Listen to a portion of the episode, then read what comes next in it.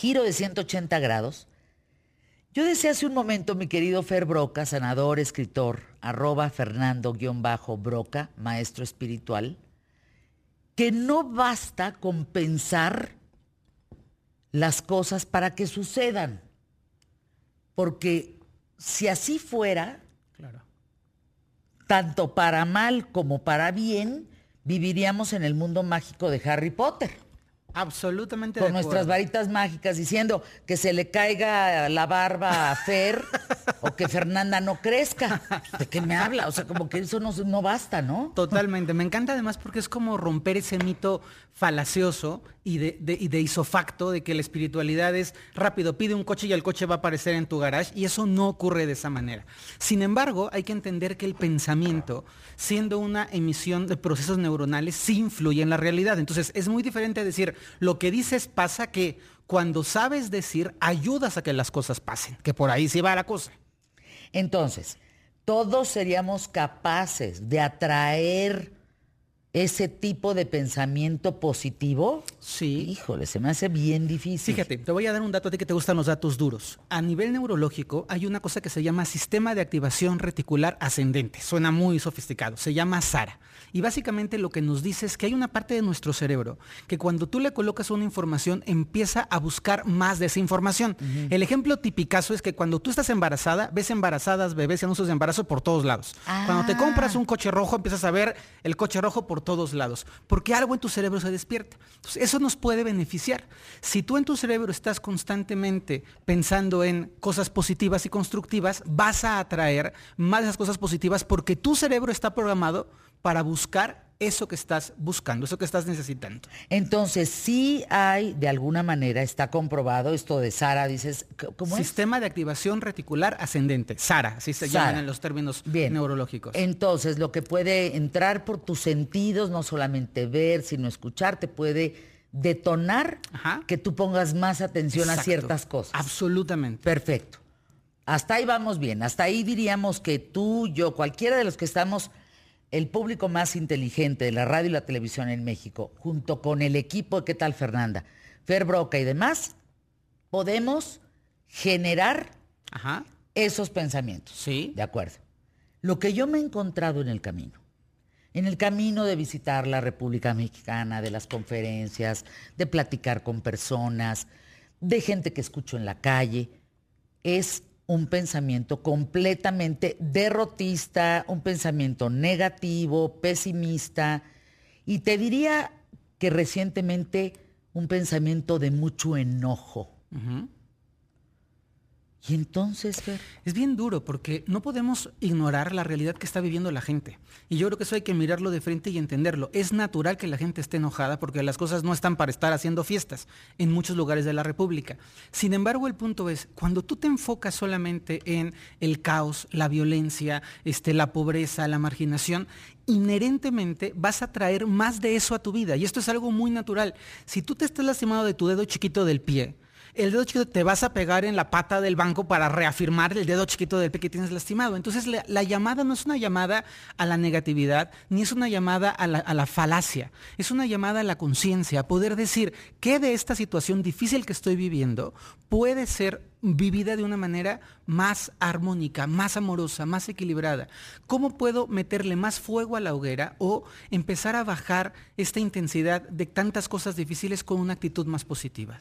Fíjate, Fer, es Daniel Icona de Monterrey. Varios amigos y yo me acuerdo cuando éramos chavos que compramos el libro y tomamos los famosos cursos del secreto. Lo único que nos cambió mi Fer fue la cuenta bancaria de los gastos en cursos y viajes.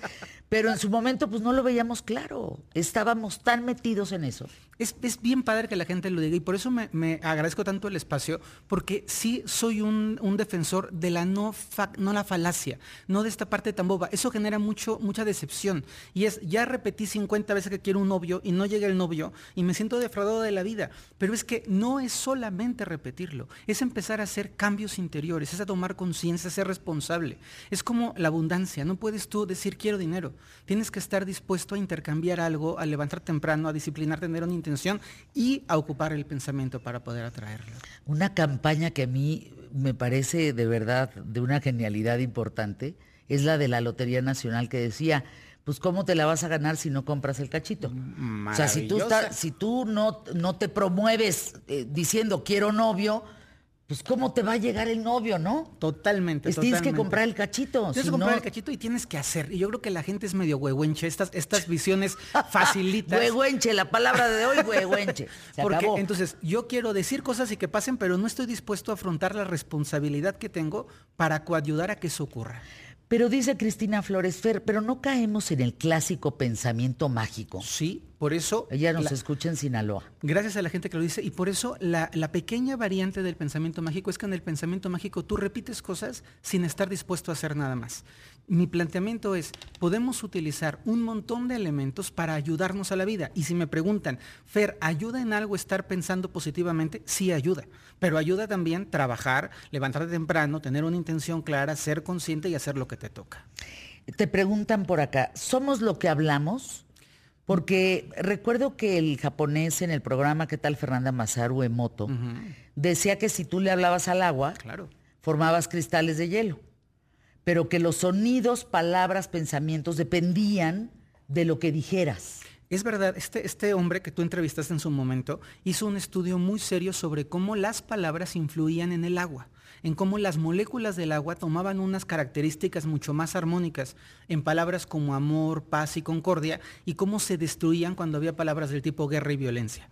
Mi, respuesta sería, las palabras influyen en quienes somos. Si yo estoy todo el tiempo hablando negativamente de mí, si yo estoy todo el tiempo quejándome de mi trabajo, eso va a influirme. Por supuesto que sí, pero no me definen. Las palabras nos ayudan o nos perjudican, pero lo que nos define es el cúmulo de acciones que vamos tomando con conciencia y atención.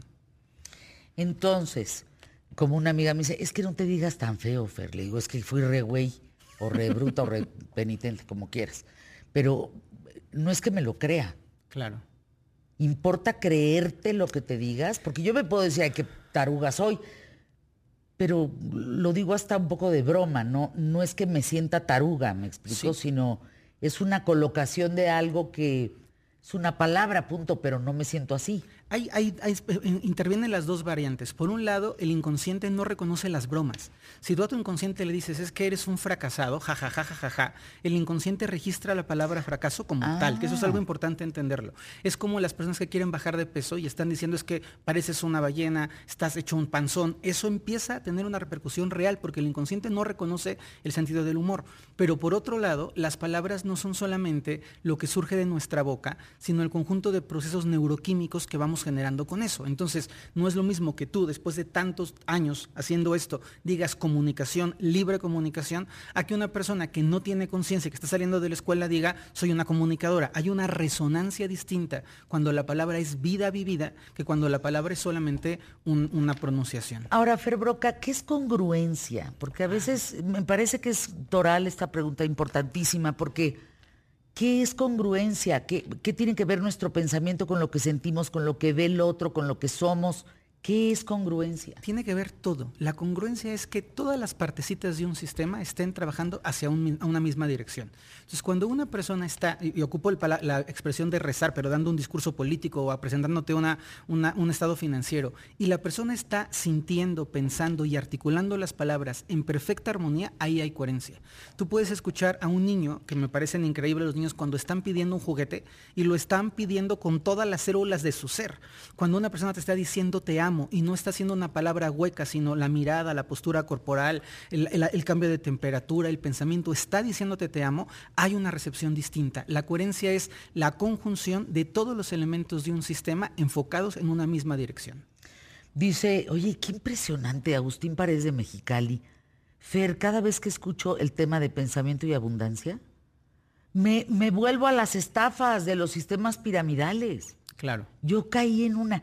A ver, cuéntame esto que en 30 segundos. ¿Qué le está pasando a la gente que abundancia y pensamiento tiene que ir a ver con tiene que ver con estafas? Tiene que ver con mucho dolor y con muchas experiencias vividas. Es un mal uso de la abundancia. si nosotros pensamos en un empresario exitoso, un empresario exitoso es abundante no solamente porque dice cuánto dinero tiene, sino por la propina que deja, por la manera en la que se expresa con los demás, por la forma en la que se relaciona y no tiene miedo. Creo que nuestra cultura le tiene mucho miedo y tiene muchos matices y tiene muchos estigmas con, eh, de connotación negativa con la abundancia. Sí es verdad que puede hacerse un mal uso de la abundancia, pero yo invito a la gente a que se reconcilie con esta palabra bonita y a que se den la oportunidad de ser abundantes en la realidad personal. www.trascendi, porque sin acento, punto MX, diagonal, fer, guion medio broca, diagonal. Volvemos.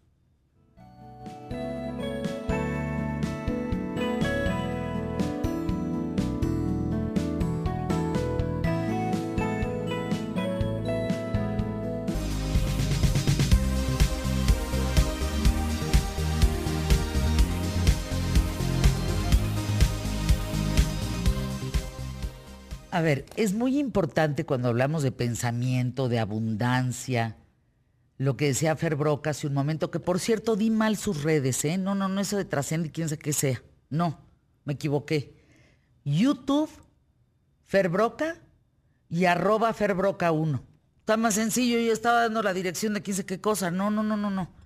Es YouTube, Fer Broca y arroba Fer Broca 1. Bien. Él nos decía, no, no solamente es pensarlo, es estar como en una misma sintonía, como decimos en Grupo Imagen, ¿no? aquí en Imagen Radio. Es estar en una misma sintonía y colocar ese esfuerzo hacia una dirección. ¿Qué pasa en el mundo que vivimos que todo nos distrae para concentrarnos en una sola dirección? ¿Cómo carambas le hacemos? Pues que tenemos la realidad que vivimos, que, vamos creciendo en mil formas, pero no le damos fuerza a ninguna intención. Es como la gente que va al gimnasio, hace cinco minutos de una cosa, platica con el entrenador, 15 minutos echa la torta y al final sigue igual de gordo al final del entrenamiento. A diferencia... ha sido ejemplo más claro. A ver. A diferencia, que es lindo, de la gente que va a entrenar media hora y está enfocado entrenando. Yo creo que a la gente le falta mucha focalización. El mundo nos está llevando a consumir tanta información tan rápido y a generar tanta distracción por minuto que tenemos poca capacidad de estar en lo que realmente estamos. Y la abundancia tiene que ver con estar en lo que estamos, pero también el amor, pero también el éxito profesional, hay que dedicarnos a lo que estamos haciendo. Y yo creo también que hay que dedicarnos con amor, con cariño. Hay que ponerle cariñito a esas cosas que nos importan. O sea, eh, eh, ¿quiere decir que no solo debes de trabajar en una cosa en tu vida? Quiere decir que tienes que trabajar desde muchas herramientas en una cosa en tu vida. Es como la cocina. Tú no puedes hacer arroz solo con arroz. Necesitas agua, necesitas sal y necesitas un sartén y todo el complemento termina dando como fruto el arroz. Ah. El éxito en la vida es que las herramientas que vamos tomando las pongamos al servicio de un objetivo conciso y concreto. Hablábamos de Kiyosaki. ¿Tú qué opinas, por ejemplo, de Kiyosaki? Yo le dije, mira, ese hombre vino a los micrófonos de qué tal Fernanda y tuvimos una discusión que el señor se molestó enormemente conmigo, lo cual respeto, y él debería de respetar también que alguien no esté de acuerdo con su método. Pero lo decía yo ahorita, es un hombre que ha creado más abundancia para sí mismo que para los demás. Pero sin duda alguna. ¿eh? Entonces, pues a mí sí me cuestiona eso, ¿no? Sí, yo creo, yo creo que la línea es muy delgada entre este pensamiento mágico de connotación negativa, de haz estos tres pasos y baja de peso, haz estos cinco pasos y consigue novio, haz estas dos cosas y tu vida va a cambiar, a entrar en un trabajo personal de conciencia buscando sumarnos. Para mí la palabra suma a la vida. Y sí creo que hay que ser impecables con las palabras, hay que ser cuidadosos con las palabras, hay que tener enfocado el pensamiento, pero como una herramienta de suma, no como la resolución de la vida. ¿Cómo, ¿Cómo logramos una mentalidad de abundancia? Ahí, ahí ya tocas un, un, nivel distinto, porque no es lo mismo decir abundancia que ser abundante, que tener una mentalidad abundante. Y la mentalidad abundante no tiene que ver solo con el dinero. Curiosamente, la gente piensa que abundancia es dinero. Y todos conocemos gente generosísima que no tiene tan altos recursos, pero que te invita a comer y le echa agua a la sopa y multiplica la sopa y te da un abrazo generoso y confía en que todo va a estar bien. Y eso es abundancia. Y también conocemos gente que tiene muchísimo dinero, que todo el tiempo tiene miedo a perderlo, que no gasta porque se le vaya a acabar y esa persona es una persona rica sin una mentalidad de abundancia. La mentalidad de abundancia es comprender cómo funciona la abundancia, no solamente cómo funciona el dinero. Abundancia, entendido que hay abundancia de afecto, que hay abundancia de reconocimiento, que hay abundancia de oportunidades, abundancia de experiencias y no solamente clean, clean, clean, abundancia de pesos. Es decir, aquel rico con dinero solamente tiene, puede tener dinero. Absolutamente. Puede ser pobre de pensamiento, pobre de sentimiento. Sí, sí. El equilibrio entonces entre pensamiento, abundancia, forma de ser. A mí la palabra que me viene es la realización. Cuando tu abundancia te sirve para vivir la vida que tú quieres vivir, no necesitas más. Yo creo que mucha gente quiere tener un coche que no ha preguntado cuánto cuesta la tenencia. Y cuando sabe la tenencia ya no quiere el coche. Y hay mucha gente que quiere una casa enorme, pero no se pone a pensar en cuánto tiempo va a tomar en limpiarla. Entonces, la abundancia real es una abundancia que te funcione a ti en tu vida para aportarte felicidad. Y hay gente que puede decir, yo tengo mucho menos juguetes y soy mucho más abundante que el que tiene muchos juguetes porque los está padeciendo todo el tiempo.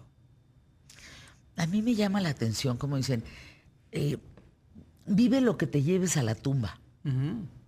Y el dinero no es importante. No, espérenme, el dinero no es importante mientras lo tengas.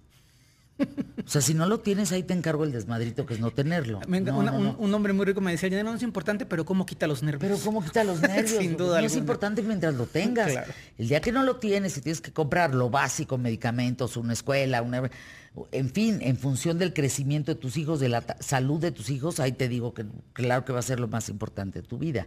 Entonces, esto de vivir y morir en abundancia, ¿qué es qué es lo que finalmente hoy en día, cuáles son las corrientes de pensamiento en función de vida y muerte. Las, corrientes son terribles porque es como si solo importa el dinero. Y yo creo que el dinero es importante, pero no es lo único importante. Y ahí es donde tenemos que hacer un cambio de chip.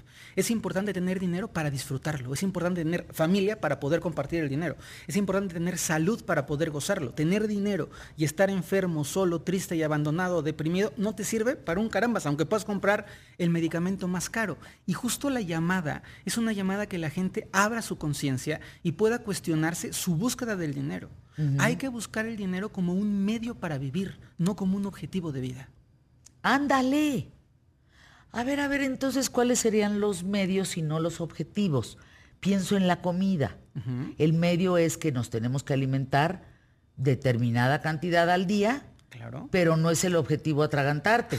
Exacto. ¿Por ahí va? Por ahí va. Y va, y si vas a alimentarte, puedes alimentarte en un plato bonito, comiendo algo rico, compartiendo con gente padre, dándote tiempo para disfrutarlo. Y esa comida es mucho más nutritiva en términos simbólicos que el mejor platillo que te puedas comer atragantado porque estás este, corriendo y estás neurótico. Mi papá me platicaba, yo soy Roberto Martínez de Torreón. Fíjate, Fer, mi papá me platicaba de un señor dueño de muchos ranchos y propiedades, vacas, etc. Que iba a la tienda de mi abuelo a, desayunar un cuarto de leche y galletas de animalitos todas las tardes. En cuanto estaban cerrando el mercado, llegaba a las fondas para que les vendieran más barata la comida. Ahí está el ejemplo clarísimo de lo que es no ser abundante. Y, esto está bien duro porque mucha gente lo vive y mucha gente, si somos honestos, lo vivimos de repente a todos nos entra la parte coda y nos entra la mezquindad y entonces empezamos a regatear. Por ejemplo, a mí me choca que la gente le regatee a los artesanos. Me parece un acto absolutamente nefasto. O sea, tú no puedes pelearle a una persona por su trabajo manual, no puedes pelearle a un campesino por su arroz. es miserable. es miserable. miserable. Y lo hacemos porque no entendemos la abundancia. Porque la abundancia es, si yo estoy dispuesto a pagar lo justo, por algo, estoy activando un ciclo para lo que yo haga, me lo paguen justamente. Y ahí hay un equilibrio de vida. Fíjate cómo salió la palabra miserable. Piensen por un momento, a ver si les viene a la mente alguien, alguien que tú dirías, ese ser humano es miserable. ¿Quién te vino a la mente? A mí me, sí, me llegó, pero luego, luego. A mí también. ¿Verdad? Sí, sí, sí. Se dan cuenta, o otro pensamiento, piensa en alguien abundante. Claro, claro. ¿Quién te viene a la mente? ¿Quién te llega así como de, uy, me acordé de él o de ella. Y hay que revisar que cuando pensamos en gente abundante, no solo pensamos en gente con dinero. Gente abundante es gente que te da un abrazo abundante, un consejo abundante, que te recibe con abundancia en su casa. Esa es la abundancia bonita que podemos aspirar y que tenemos que trabajar. ¿En qué le estamos regando los seres humanos, Fer Broca? Híjole, ¿qué, cómo agradezco esta, esta pregunta? Le estamos regando en que no tenemos claro qué es lo importante. Estamos confundiendo lo importante con lo urgente. Y los seres humanos estamos viviendo para tapar una vida urgente. Es urgente bajar de peso, es urgente estar flacos, es urgente tener dinero, es urgente no sé qué, pero dejamos de ver que lo importante es la familia, que lo importante son las relaciones personales, que lo importante es que tú al final de la vida te puedas morir en paz, que tú puedas sentarte a conversar con tus hijos, que tú tengas amigos, que puedas nutrirte de libros de información, porque al final, Fer, tú estarás de acuerdo conmigo, no te hace más feliz la casa en la que tienes, la casa en la que vives, sino con quién compartes la casa en la que vives. No te hace más feliz el libro por la portada que tenga, te hace más feliz el libro por el contenido que te deja. No te hace más feliz el coche que manejas, sino a dónde te lleva ese coche que manejas. Yo creo que a nadie le gustaría manejar un coche a la correccional o a, la penitenciaría o al hospital. Es a dónde te estás dirigiendo. Y los seres humanos tenemos que revisar qué es lo importante y dedicarle tiempo a lo importante y cultivar lo que es importante. Tus datos, Fer, se nos ha acabado el tiempo que los di mal en un principio, ya los rectifiqué, me equivoqué. En YouTube, Fer Broca. Y en Instagram, ¿o dónde estás? En Instagram estoy como Ferbroca 1 en Facebook como Ferbroca, en TikTok como Ferbroca. Tengo cursos, tengo muchos cursos. Invito a la gente a, que se pueda meter a las páginas y si algo les interesa lo puedan compartir. Y una promesa que hago aquí a cabalidad contigo, yo enseño espiritualidad, pero una espiritualidad aplicada a la vida. No es una espiritualidad fantasiosa, es una espiritualidad aterrizada y es una espiritualidad de trabajo personal. Aquí no hay recetas mágicas. hay que ponerse a chambear y hay que hacer las cosas que las cosas funcionen a nuestro favor. Anuncios QTF.